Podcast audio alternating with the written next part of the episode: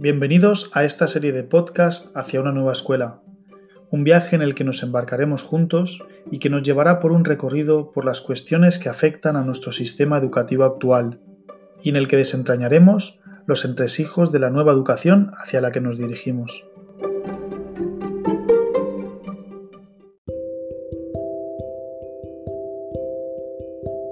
La mayoría de edad.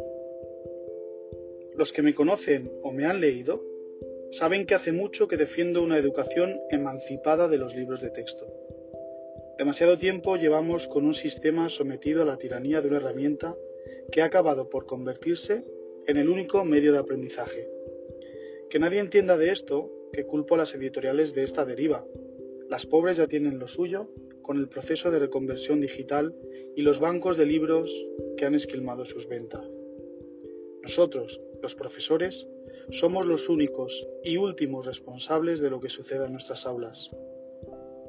Podemos mirar hacia arriba y culpar a los políticos y al sistema que han creado con su ineficacia.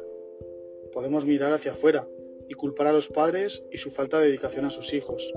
O hacia abajo y culpar a los niños de esta generación que solo piensan en las pantallitas y no se motivan por nada.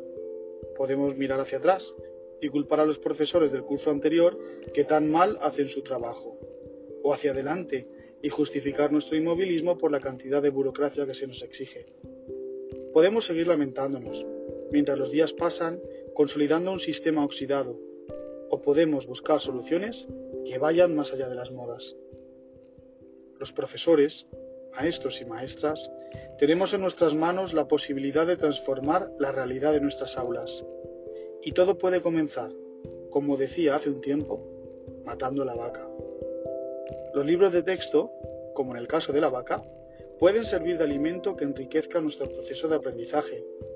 Pero cuando ceñimos nuestra dieta a un único alimento, corremos el riesgo de sufrir carencia de determinados nutrientes.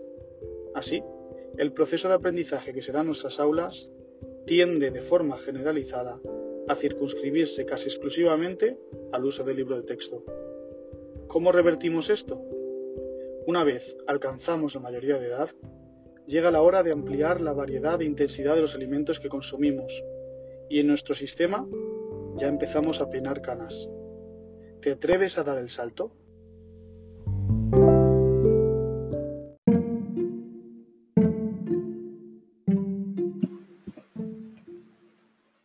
La escuela más pequeña del mundo se encuentra en Turín, Italia, y tiene solo un alumno.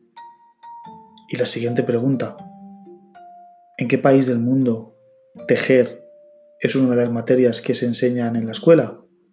Encontrarás respuesta en el próximo podcast.